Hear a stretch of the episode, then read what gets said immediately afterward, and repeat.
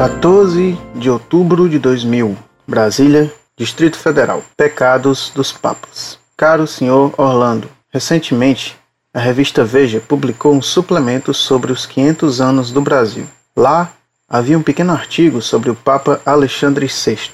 Esse artigo apresentava aquele Papa como um homem sem qualquer virtude, apegado à prostituição e a todos os tipos de pecados. Inclusive, dizia que o Papa era o pai de Santa Catarina. O artigo deixava entender que os papas eram escolhidos segundo interesses políticos da época e que muitos bispos eram nomeados apenas para atender a estes interesses. A revista apresentou a Igreja como movida apenas por interesses políticos, que os padres que reclamaram dessa conduta da Igreja foram perseguidos e excomungados. Eu gostaria de saber a sua opinião sobre a Igreja Católica na Idade Média e se ela representava os interesses de Deus na terra, mesmo mergulhada no pecado e, portanto, entregue nas mãos de Satanás. Outro dia, ouvi um comentário de que a grande prostituta, entre aspas, citada no livro do Apocalipse, seria a Igreja Católica Romana, que deixou de ser a noiva de Cristo e se prostituiu na idolatria. Eu gostaria de saber qual é a interpretação dos senhores para esta passagem da Bíblia? Meus parabéns pelo artigo Viva o Papa. Eu gostaria de saber como poderemos ter a certeza de que o sucessor de São Pedro está em Roma. E em que situação fica o patriarca da Igreja Ortodoxa? Tivemos papas sem qualidades morais para dirigir até mesmo um bordel. Esses papas poderiam ser chamados de sucessores de São Pedro?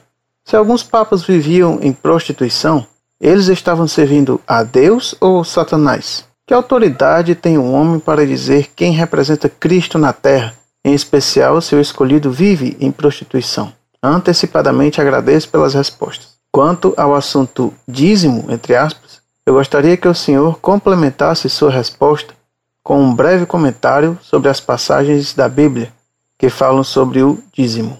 Caro senhor Orlando, meus parabéns pelo seu artigo com o título Dominus Jesus, número 1, Viva, Viva o Papa. Gostaria de saber se este documento da Congregação para a Doutrina da Fé já reflete a luta travada no Vaticano pela sucessão do Papa João Paulo II. Prezado, salve Maria. Perdoe-me a demora em responder suas cartas. Eu estava na Europa e chegando, apressei-me em respondê-las.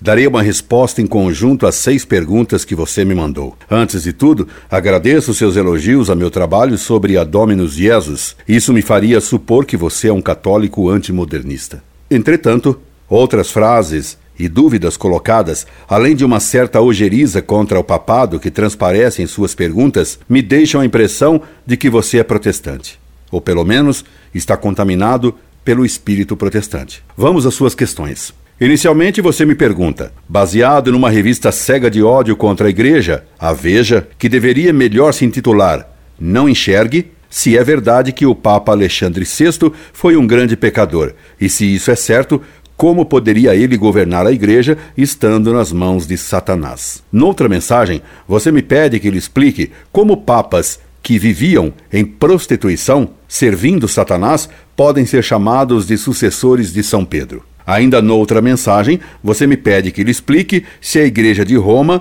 é a meretriz do Apocalipse. Depois, noutra carta, indaga se a luta em torno da Dominus Jesus reflete a luta pela sucessão de João Paulo II.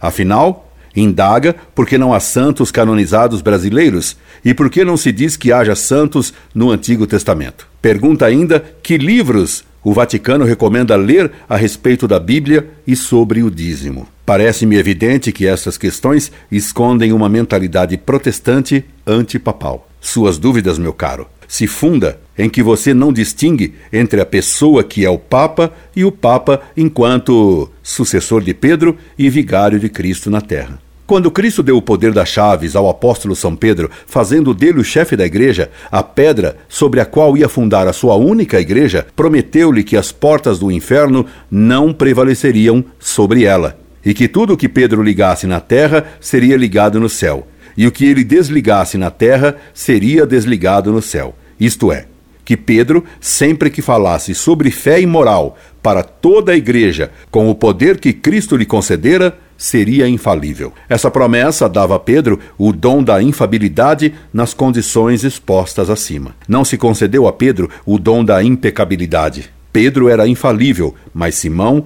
continuava pecável. Tanto que, logo depois de receber o dom da infabilidade como chefe da igreja e vigário de Cristo, Simão errou de tal modo que Cristo o chamou de Satanás. Mais tarde, negou três vezes o Mestre.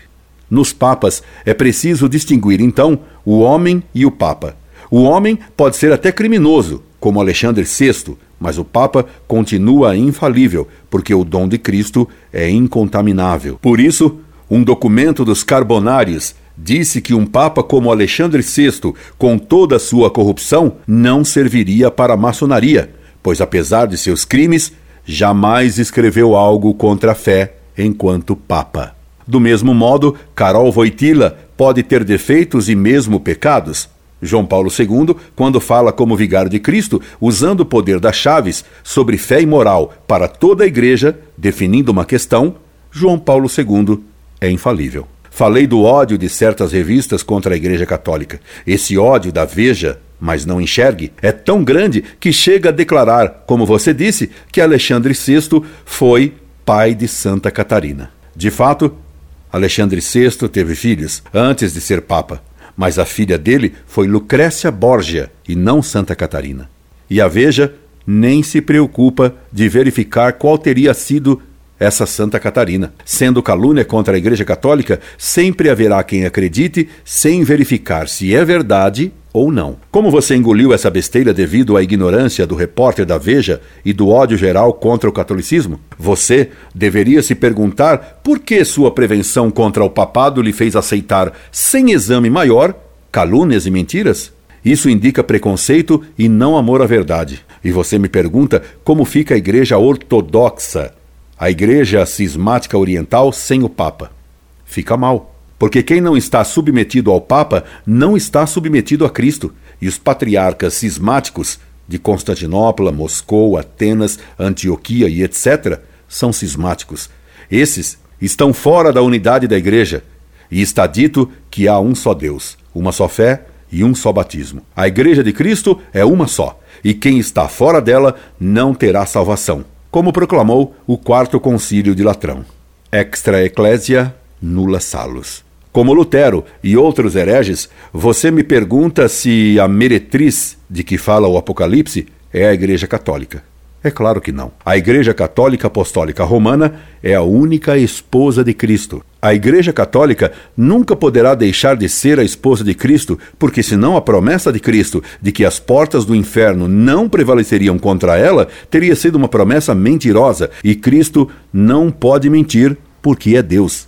A meretriz de que fala o Apocalipse é a sinagoga de Satanás, de que fala o mesmo Apocalipse, Apocalipse 2, 9. E o que é a sinagoga de Satanás? A igreja é o corpo místico de Cristo. Sua cabeça é o próprio Cristo e seus membros são os fiéis batizados que guardam a fé integralmente, aceitam todos os sacramentos e obedecem ao Papa e aos bispos unidos a Roma. A meretriz ou sinagoga de Satanás é constituída por todos os que são filhos do demônio, querendo fazer a vontade de Satanás. Haverá tempo em que a sinagoga de Satanás se instalará como se fosse ele a igreja de Cristo. Este será o tempo do anticristo, que ninguém sabe quando virá. Porque não há santos brasileiros canonizados? Porque não houve ainda, infelizmente, católicos brasileiros dignos dessa honra. Quanto aos homens do Antigo Testamento que foram santos, a Igreja os declarou todos santos. Entretanto, o costume popular só dá esse título a alguns, como Santo Elias, e em Veneza, à Igreja de São Moisés. Sobre os livros recomendados pela Igreja a respeito da Sagrada Escritura, você deveria ler os livros dos Santos Padres. Chamam-se Santos Padres os grandes doutores e santos dos primeiros séculos da Igreja. A coleção desses livros foi publicada por Migne e consta de centenas de volumes. Procure lê-los, far-lhe-ão bem. Sobre o dízimo, a Igreja manteve essa lei, mas exigindo que seja pago o dízimo não literalmente, 10%, do que se ganhou. O mandamento diz para pagar segundo o costume, porque a igreja, como mãe, se preocupa com a miséria do povo. E já que me pede um texto bíblico sobre o dízimo, lembro-lhe a frase de Cristo descrevendo o fariseu que se orgulhava dizendo a Deus: Pago o dízimo de tudo o que tenho. Lucas 18:12. Incorde e semper, Orlando Fedeli.